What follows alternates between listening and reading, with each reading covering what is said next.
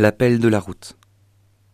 À son père, l'envoyant en mission, le jeune Tobie avait répondu Père, je ferai tout ce que tu m'as commandé, mais je ne connais pas la route à prendre.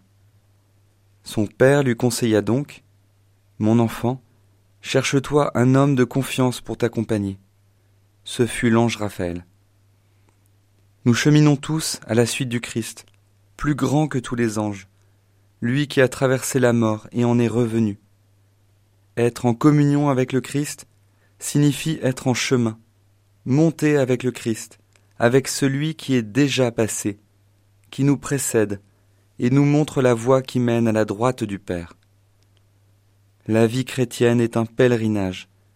Qui pourra m'aider à ne pas me tromper de chemin? Saint François de Sales, accompagnateur hors pair, recommande ainsi Cherchez quelque homme de bien qui vous guide et vous conduise. C'est ici l'avertissement des avertissements.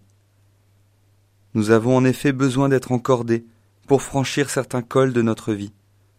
L'entrée dans l'âge adulte, le choix du mariage ou de la vie consacrée, l'arrivée des enfants puis leur départ, les changements professionnels, la retraite, les deuils et maladies. Tous ces événements au sein desquels Dieu nous appelle à le suivre plus fidèlement.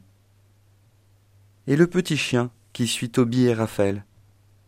On dit des dominicains qu'ils sont les chiens du Seigneur, dominicanes en latin.